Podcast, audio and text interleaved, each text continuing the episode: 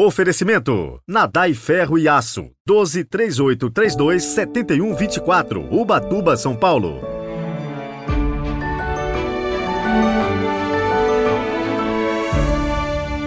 Olá, bom dia. Bem-vindos ao nosso podcast deste sábado, 18 de fevereiro de 2023. Hoje vamos subir ao monte com Jesus e fazer a experiência da transfiguração. Jesus levou alguns de seus discípulos a contemplar o seu rosto transfigurado, para que mais tarde não se escandalizassem com seu rosto desfigurado na cruz. Rezemos.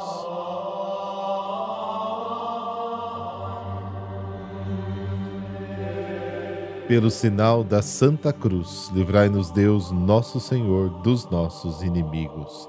Cantem vossa glória, Senhor, os nossos lábios, cantem nossos corações e nossa vida. E já que é vosso dom tudo o que somos, para vós se oriente também todo o nosso viver. Amém.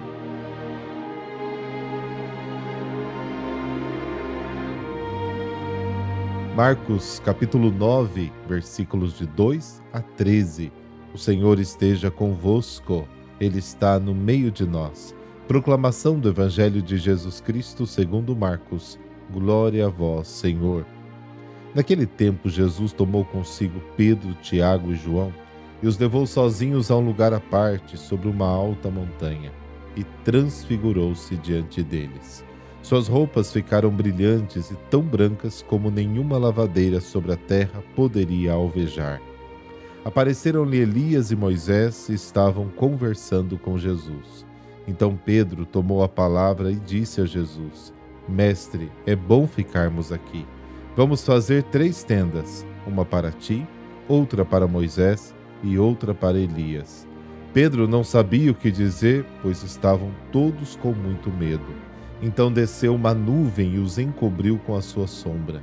E da nuvem saiu uma voz: Este é o meu filho amado, escutai o que ele diz. E de repente, olhando em volta, não viram mais ninguém a não ser somente Jesus com eles. Ao descerem da montanha, Jesus ordenou que não contassem a ninguém o que tinham visto, até que o Filho do Homem tivesse ressuscitado dos mortos. Eles observaram esta ordem, mas comentavam entre si o que queria dizer ressuscitar dos mortos. Os três discípulos perguntaram a Jesus por que os mestres da lei dizem que antes deve vir Elias. Jesus respondeu: De fato, antes vem Elias para colocar tudo em ordem. Mas, como dizem as Escrituras, que o filho do homem deve sofrer muito e ser rejeitado? Eu, porém, vos digo: Elias já veio, e fizeram com ele tudo o que fizeram, exatamente como as Escrituras falaram a respeito dele. Palavra da salvação. Glória a vós, Senhor.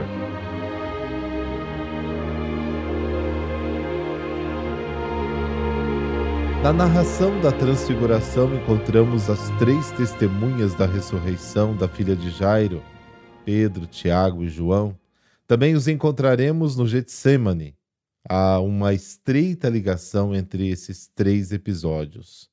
A primeira manifesta o poder de Jesus sobre a morte. A Transfiguração é uma antecipação da glória da ressurreição. A agonia, que é o contraste total com os dois primeiros episódios, mostra como Jesus caminha para a glória na total obediência ao Pai. Também aqui, como no batismo, ouve-se a voz do Pai que fala da nuvem, mas desta vez ele não está falando apenas com Jesus, mas com os três discípulos. O título de Meu Filho Amado, que recorda tanto a realeza do Messias, você pode conferir lá no Salmo 2, como o destino do servo de Deus Isaías 42 confirma a verdade daquilo que Pedro ainda não aceitou, que a glorificação do Messias é realizada através do sofrimento. Além disso, a revelação é seguida por uma ordem: ouça-o. A palavra do Pai vem sustentar o ensinamento de Jesus sobre a sua paixão e ressurreição. Nesta perspectiva, a transfiguração aparece como a manifestação antecipada da glória de Cristo. Da história da transfiguração devemos aprender que o mistério da cruz só é compreendido à luz da ressurreição. A transfiguração é o ponto de chegada do homem e do universo. Nosso rosto não é aquele desfeito pela decadência da morte, mas o transfigurado pela ressurreição do Senhor. A transfiguração corresponde à vida nova que o batismo nos dá através da cruz, uma existência pascal, passada do egoísmo ao amor, da tristeza à alegria, da inquietação à paz. Em nossos rostos deve brilhar o reflexo do rosto do ressuscitado, que é o próprio rosto do Pai.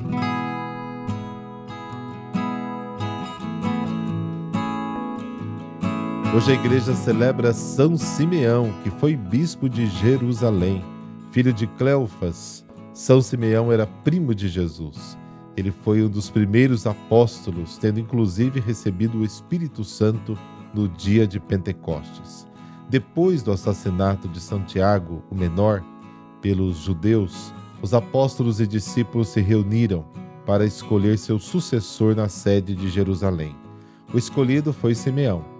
No ano 66 começou na Palestina a guerra civil em consequência da oposição dos judeus aos romanos, e parece que os cristãos de Jerusalém receberam do céu o aviso de que a cidade seria destruída e que deviam sair dela sem demora, refugiando-se com o santo na cidade de Pela. Depois da tomada e destruição de Jerusalém, os cristãos voltaram e se estabeleceram nas ruínas. Simeão voltou e recomeçou com os fiéis a reconstrução das casas. Houve muitas conversões, porque o acontecimento fez muita gente refletir sobre a mensagem do Evangelho. Numerosos judeus se converteram ao cristianismo devido aos milagres feitos pelos santos. Os imperadores Vespasiano e Domiciano mandaram matar todos os membros descendentes de Davi, mas Simeão conseguiu escapar. Contudo, durante a perseguição do imperador Trajano, foi denunciado às autoridades, torturado, crucificado e morto.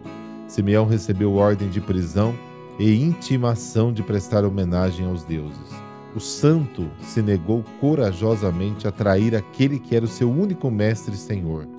No meio da cruel flagelação, Simeão louvou e bendisse o nome de Deus e de Jesus Cristo. Do alto da cruz ainda confessou o nome do Divino Mestre, rezou pelos inimigos e entregou o Espírito nas mãos de Deus. Morreu com 120 anos, depois de ter governado durante 43 anos a Igreja. Sua simplicidade e fidelidade uniu os cristãos em torno do Evangelho de Jesus.